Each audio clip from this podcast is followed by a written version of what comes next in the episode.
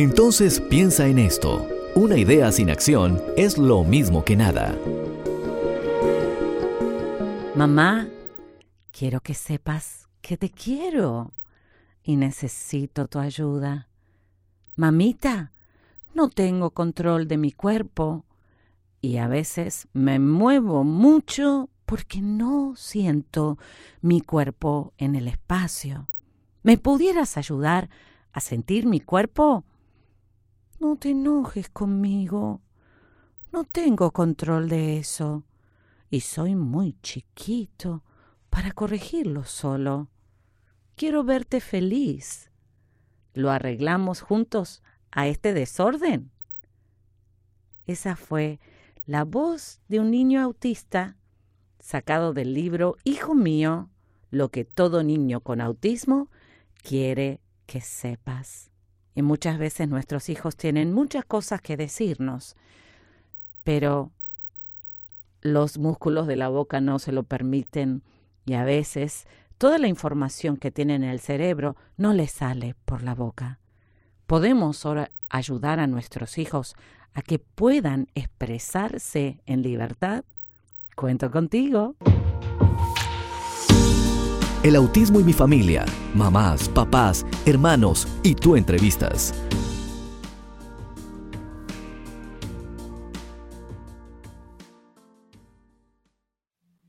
Y aquí estamos, muy bien, seguimos aquí en Hablemos de Autismo con Silvana Armentano porque hay esperanza y hoy tenemos un invitado súper especial que ya está en cámara y en audio para contarnos la historia de éxito que ha tenido con vencer el autismo todos los días en su hogar. Y le vamos a dar un aplauso gigante y le vamos a dar la bienvenida a Enrique Basurto. Hola Enrique, ¿cómo está? Hola, gracias, gracias por, por la invitación.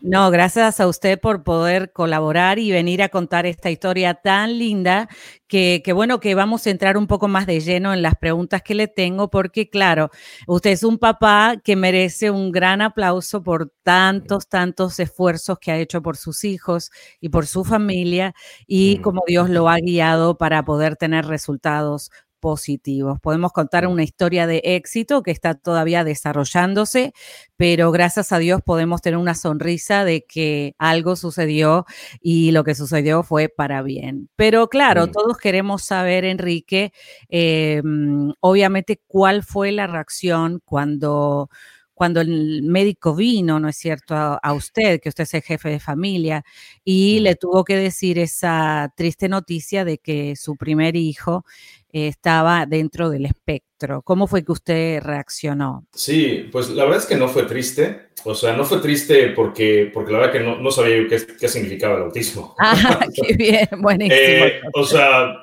y fue una cuestión súper rápida, ¿no? Me acuerdo mucho de esa, de, esa, eh, de esa cita porque él entra al consultorio donde estábamos nosotros, eh, va directamente donde está mi hijo mayor, Miquel, y, en ese momento, pues él trata de llamar su atención de alguna forma. Le llama, lo, saluda, eh, le chasquea los dedos y después trata de, llamar su atención de, varias formas, aplaude y mi hijo simplemente no lo voltea a ver, ¿no? Y pues simplemente voltea y nos dice eh, que él tiene autismo, ¿no? O sea, tal cual. Y, fue, fue muy definitivo en su diagnóstico. Lo que, lo, que lo que venía a continuación era lo interesante, ¿no? Porque eh, yo hace un mes antes de eso, yo había ido a un médico porque me dolía la cabeza, ¿no? Entonces algo que me llamó mucho la atención fue la cantidad de análisis que me hicieron porque me dolía la cabeza. De hecho, me pareció personalmente un poco exagerado, pero claro, o sea, mm. un dolor de cabeza, pues no sabes qué puede ser. O sea, pueden ser mil cosas de por qué te duele la cabeza. Y me acuerdo que me hicieron entre 8 y 10 análisis. Me hicieron un, un, un me hicieron un electrocardiograma, me hicieron un, un ultrasonido de cuello, eh, me pusieron un holter, yo en ese momento tenía 33 años, lo cual me pareció una exageración. Y claro, yo en ese momento con ese, con esa, eh, o sea, con ese antecedente, yo esperaba que cuando yo le preguntara al médico, eh, bueno, ¿y qué, qué, procede? ¿No? Claro, pues yo esperaba que al niño lo revisaran de, del pelo a las uñas de los pies, ¿no? Y, lo, y, lo, y, lo, que me encuentro es totalmente lo contrario. O sea, él simplemente terminó y, y, nos dio un, un folleto eh, y simplemente hablando maravillas de una agencia que hacía terapias conductuales de ABA que se llama, y simplemente eh, diciéndonos que, que, podemos pasar a la recepción a recoger nuestra carta de diagnóstico para temas de seguros. La verdad es que desde el inicio fue un proceso de muchísima confusión. O sea, no fue tristeza de entrada porque eh, no, no, sabíamos realmente qué esperar, no sabíamos qué estaba pasando exactamente. Y sí, sí recuerdo ese, ese esa sensación constante de confusión, de, de no saber qué estaba pasando exactamente. Muy bien, y con la, con la confusión que usted eh, tuvo y que cualquier papá puede tener, porque sinceramente entramos a un mundo completamente desconocido, porque si no hubo ningún caso en la familia anterior donde se mencionó esa palabra autismo, era completamente desconocido para cualquier papá y mamá. Pero entonces, ¿cómo usted se interiorizó tanto al punto que hoy es un experto en esa materia y bueno, y usted también ahora dirige lo que es Autism Research Coalition, que todas las personas que nos están mirando o escuchando se pueden suscribir gratuitamente a través de la página de Facebook, el fanpage Autism Research Coalition. Y lo puedo decir con, con conocimiento, porque sí sé que usted, luego de, pasar sorprendido, se puso a estudiar muchísimo sobre el autismo. Entonces, ¿cuál fue la acción siguiente al de no saber nada? Ustedes fueron a las recomendaciones del médico. ¿Qué fue lo que hizo primeramente? Eh, porque, claro, los padres a veces reciben el diagnóstico y no saben cómo accionar en ese diagnóstico. ¿Qué qué interesante pudiéramos compartir que un papá que está recibiendo la carta hoy escucha a Enrique Basurto y dice, ah, espérate, lo que dijo Enrique me sirve para yo también movilizarme. Sí, sí, claro. Eh, eh, bueno, en esa carta de diagnóstico que nos dan, me acuerdo mucho del, fraseo de la, de la, carta realmente, porque decía, es médicamente necesario que Miquel mm. reciba intensamente terapia conductual. Fíjate, o sea, esa frase de es médicamente necesario recibir terapia conductual no solamente es incorrecta, sino es muy engañosa, ¿no? Eh, digamos que mis primeros aprendizajes fue darme cuenta que ningún especialista realmente sabe de qué, de qué trata el autismo. No saben realmente, o sea, pueden diagnosticarlo, pero realmente no saben cómo tratarlo. Hasta el día de hoy sigue siendo un, un enigma. Eh, esa frase de cuando has visto una persona con autismo, has visto una persona con autismo, eh, realmente refleja la, complejidad y la variedad de los diferentes casos. Eh, eh, lo que hicimos después del diagnóstico fue hacerle caso al médico, evidentemente. O sea, contactamos a esta, a esta agencia de, ¿sabes?, de, terapeutas.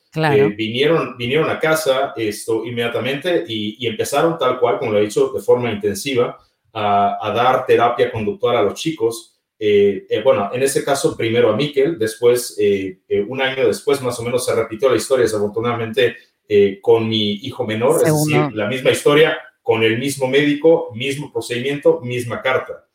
Esto, el tema es que evidentemente, pues, uno, ya yo esperaba que a través de las terapias algo sucediera. realmente la razón de por qué he, he formado esta, esta organización sin ánimo de lucro eh, llamado Autism Research Coalition es precisamente por, porque no quiero que nadie más vuelva a pasar lo que pasé, ¿no? Claro. Eh, esa, esa, esa, porque, porque lo que sucede cuando alguien te da un diagnóstico y te da una, una dirección como la que nosotros recibimos, eh, que no te lleva a ningún lado, no solamente es, es, la, es la pérdida de, de, recursos económicos, porque evidentemente esto es como pegarle a la piñata, ¿no? Donde el palo de la piñata en este caso o sea, es dinero, ¿no? Porque entre más dinero puedas acceder pues más terapias, más, eh, más tratamientos puedes tú, eh, sabes, o sea, intentar para, para, ayudar a tu hijo, ¿no? Eh, pero en este proceso de, de, confusión y de ir a tientas realmente, pues fue cuando me di cuenta de que, de que esta instrucción que nos habían dado, después de, claro, o sea, años de terapia de ABA, ¿no? O sea, en este momento ya llevamos un par de años y ver realmente que mis hijos, bueno, primero Mikel y después Evan fue, fue lo mismo, ¿no? Que ellos realmente, sus avances eran muy marginales eh, darme cuenta de que evidentemente hay una, hay una base que es médica del autismo, ¿ok? Y entonces, eh, es decir, para, si, si, uno le, si a nosotros nos piden que aprendamos, por decir, un idioma nuevo, que eso es para lo que es un niño con autismo, el aprender un idioma nativo, para, o sea, su lenguaje no viene de forma natural. Es decir, ellos tienen que aprender un idioma de la misma forma que nosotros aprendemos a hablar otros idiomas. Y si nosotros tenemos que aprender un nuevo idioma, eh, y si nos duele la cabeza y tenemos dolor de estómago, pues evidentemente no vamos a poder aprender bien. Entonces es, es un poco la, la, lógica de... Es un poco la lógica de primero hay que tratar las cosas médicas para después posicionar el, el organismo del chico de tal forma que lo pones en, el, en la situación óptima que él pueda aprender, ¿no? Claro, por supuesto. o sea que no es solamente la corrección de la conducta, sino ver si hay físicamente algunas otras situaciones que necesitan ayuda para que, el para que toda la defensa del cuerpo del niño no esté siendo usada para contrarrestar los efectos físicos como pudiera ser el gluten, ¿no es cierto? Claro. Eh, exactamente. Pero no en todos los niños sucede eso. Hay niños que están, por eso es que es un espectro y hay todo un panorama tan diferente de niño a niño que ustedes también eh, lo deben haber visto con los dos casos. Pero, ¿qué edad tenía Miquel cuando él fue diagnosticado y qué edad tenía su segundo hijo cuando fue diagnosticado? Sí, Mikkel tenía alrededor de tres años y medio eh, y Evan, ya en cuanto a él lo diagnosticaron, nosotros veíamos los mismos. Eh, ya estaban entrenados, claro. Sí, esto, Evan, Evan tendría cerca de los dos años cuando fue, fueron diagnosticados. Eh, sí, lo que dices es, es, muy, es muy importante, ¿no? Porque el autismo realmente, la palabra como tal, no explica nada. Es decir, o sea, si alguien tiene colitis, o sea, tienes inflamación del colon, ¿no? Entonces eso medio te da idea. Autismo realmente no quiere decir nada. Entonces, pero, pero lo que es verdad es que se sabe por eh, investigación que han hecho eh, de autopsias a personas que han fallecido con autismo de muertes naturales, que, hay una constante de inflamación cerebral, ¿no? O sea, se sabe que hay este componente de, que hay conductas que se explican, la, limitante del lenguaje, la limitante de, del comportamiento, la, falta de poder observar cosas, se sabe que viene de una inflamación del cerebro. Entonces, podemos decir que esa es, pero esa es la punta del iceberg solamente. O sea, claro, bueno, y todavía está tan, eh, está en pañales la investigación que eh, pudiera ser que encuentren otra cosa luego y después desmientan esta eh, eh, digamos, primera verdad que pudieran haber encontrado.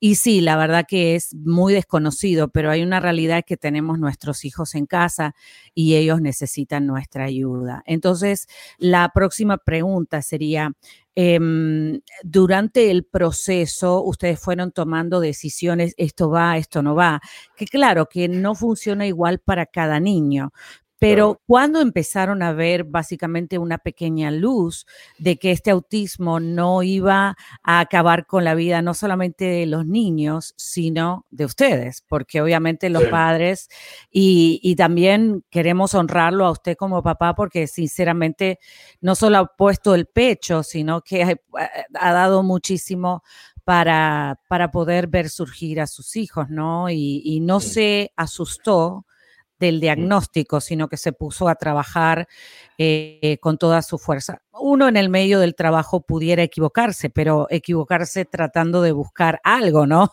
No se equivoca el que no hace nada, ¿no? Eh, pero el que hace tratando de buscar una salida, obviamente que pudiera cometer errores en el camino. Pero lo bueno es que también hay muchos aciertos. Y de eso es que mm. quisiera que le compartiera a la audiencia cuáles fueron sus aciertos donde usted vio realmente una, un, despegue en, los chicos, ¿no? Sí, sí, es, eh, pues nosotros eh, digamos que ha sido un proceso constante, sigue siendo un proceso todavía de, búsqueda, de, ver qué puede funcionar con ellos. Eh, realmente, por ejemplo, una cosa que, que, empecé a hacer, además de eh, meterme a grupos de, otros padres que estaban investigando, eh, de hablar con médicos, de hablar con investigadores, de, leer artículos y publicaciones eh, por Internet. lo que hice también fue, pues, empezar a, digamos, a intentar cosas, ¿no? Es decir, incluso, por ejemplo, hablar con adultos con autismo para que me dieran su perspectiva de qué había pasado, porque existen casos de adultos ahora mismo que, bueno, tienen autismo. Yo, yo personalmente te lo digo, por ejemplo, yo no creía en las dietas, ¿no? O sea, es un ejemplo. O sea, yo no creía que realmente el hacer una dieta tal y cual ayudara a una persona con autismo, hasta que hablé con una persona con autismo adulta eh, y, me dijo cómo le afectaban diferentes comidas en su comportamiento, en su enfoque, ¿no? Eh, y ese es el tipo de cosas que, eh, digamos, a personas que son neurotípicas, es decir, personas como, como nosotros típicas, pues, o sea, hay ciertas cosas que, por ejemplo, el gluten, ¿no? El gluten a ti te puede sentar pesado, puedes tener el, estómago un poco inflamado por un tiempo, ¿no? Si, si comes algo con gluten. A una persona con autismo, el gluten probablemente le trastorna el sueño, ¿ok? O sea, tiene, hay estos efectos que hay eh, en cuanto a, ciertas comidas que, que, bueno, o sea, que se pueden consumir. Por ejemplo, la ingesta de azúcar, ¿no? Esa es otra que altera mucho el comportamiento de los chicos con autismo. Y entonces, eh, o sea, uno empieza a entender que el autismo es realmente como una especie de olla con agua hirviendo, ¿no? O sea, lo primero que tienes que hacer es apagar la, llama para, para que la, la, la, olla deje de hervir, ¿no? O sea, en el momento en que tú apagas la llama y dejas, el niño deja de consumir estos, estas cosas que van a ser perjudiciales para él, al menos estás, estás posicionando el camino correcto, ¿no? Es decir, o sea, no te vas a, no, va, a, no haber grandes cambios, o sea, puede haber grandes cambios con una dieta, pero general, lo general es que no. Y después de eso empezamos a probar, por ejemplo, suplementos para reducir la inflamación. O sea, empezar a entender de que el autismo es, es realmente un, un, problema sistémico, multi, multifactorial del organismo. Hay varios órganos del cuerpo que están involucrados. Y entonces empezar a, digamos, atar todos esos nudos eh, y empezar, por ejemplo, a tratar el, intestino, ¿no? O sea, tú sabes que hay, hay, hay muchos estudios que indican de que cuando tú tratas el intestino y, corriges eh, la inflamación que puede haber o, eh, puedes hacer un trasplante de microbiota, eso es investigación que se ha hecho, esto, los niños mejoran significativamente. Entonces, eh, empezamos a hacer tratamientos en esa dirección. uno de los tratamientos que más nos ayudó, y eso afortunadamente fue alrededor del tiempo que, te conocimos, Silvana, y, que ha sido una gran bendición para nosotros eh, el tema de la música con, con específicamente, eh, fue eh, un tratamiento que hicimos con, con sangre de cordón donado, de cordón umbilical donado, y esto fue parte de un ensayo clínico de la Universidad de Duke. Miquel fue parte de ese ensayo clínico, de hecho, nosotros aplicamos para, para mis dos hijos, pero solamente Miquel fue aceptado. Y entonces, cuando cuando es admitido, él recibe eh, la infusión, eh, de, es una sola infusión de, como digo, de, sangre de cordón umbilical donado eh, de una persona sana, evidentemente. Y entonces él recibe esta infusión en septiembre de 2017, ¿no? Y en cuestión de tres o cuatro meses después, vemos un repunte importantísimo, o sea, algo que realmente, o sea, es un ensayo clínico, entonces tú realmente no sabes o no deberías saber cuándo es el tratamiento, cuánto dan el, cuánto dan el placebo, ¿no? Pero en este caso fue clarísimo, o sea, nosotros sabíamos que él había recibido el tratamiento porque una de las cosas, por ejemplo, que vimos es que, eh, y esto fue la etapa justo antes de que tú conocieras a Miquel, ¿no? Eh, que, él, que él no tenía destreza con los dedos, o sea, él, él pega, le pegaba al piano con, la, con el puño, ¿no? Eh, y realmente no tenía destreza. y una de las cosas que empezamos a ver, que se sabe por investigación, que eso es algo que hacen las olas madre, es que ayudan con la destreza vemos que su agilidad mental empieza un poco a desarrollarse, vemos que el lenguaje empieza a desarrollarse. Eh, hay de hecho un video que me gustaría eh, compartir con tus eh, con tu público. Claro que sí. Un, un, un, video reciente que hicimos con la, con la trayectoria del Mikel específicamente. ¿Qué edad tiene Mikel ahora?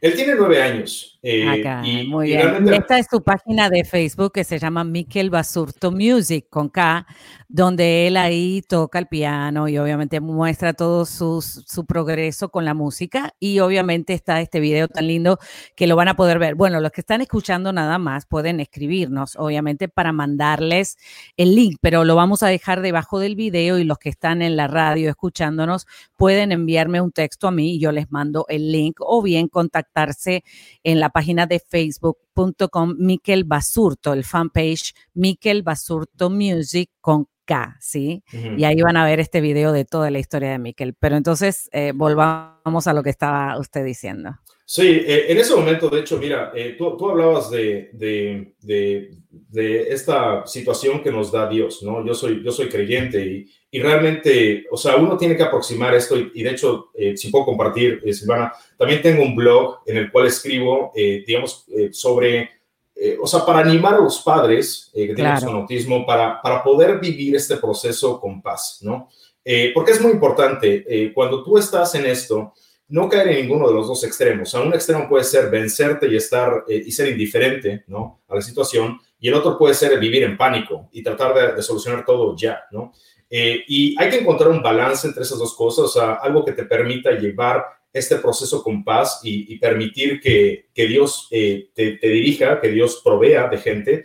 Y, fíjate, uno, una de mis oraciones constantes antes de conocerte, Silvana, era que Dios proveyera de gente que, que, pudiera ayudarnos, que realmente se interesara en ayudar a nuestros hijos, de médicos, terapeutas. Cada vez que me pregunta cómo puedo orar por nosotros, siempre es mi respuesta, ¿no? O sea, que provea de médicos, eh, eh, maestros, que puedan ayudarnos. Y fíjate, eh, recién, después justo del, tratamiento, fue cuando te me. Mandó a mí.